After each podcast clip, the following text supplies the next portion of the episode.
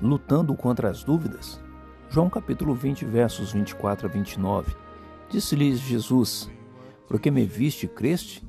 Bem-aventurados os que não viram e creram. Verso 29.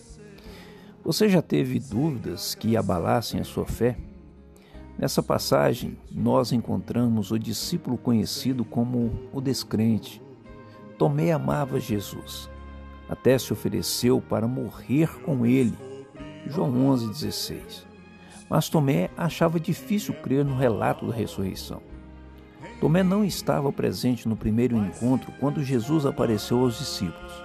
Mais tarde, quando soube do aparecimento de Jesus, Tomé não conseguiu acreditar.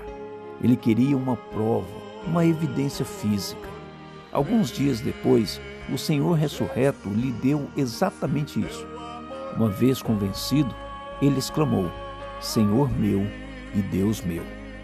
As dúvidas podem ser uma parte normal do crescimento espiritual. Quando as encontramos, não temos de desistir.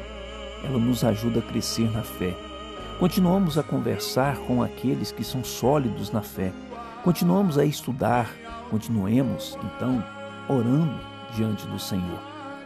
Quando procuramos, questionamos e buscamos respostas, Deus nos leva a descobrir a verdade por nós mesmos, movidos pelo Espírito Santo. Quando continuarmos a servir ao Senhor Jesus durante todas as nossas lutas espirituais, certamente as respostas vêm.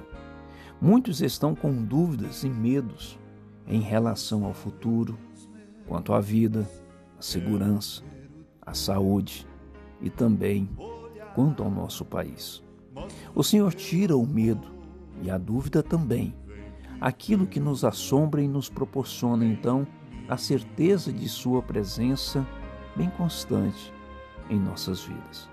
Que o Reverendo Rogério trazendo uma mensagem de esperança para você.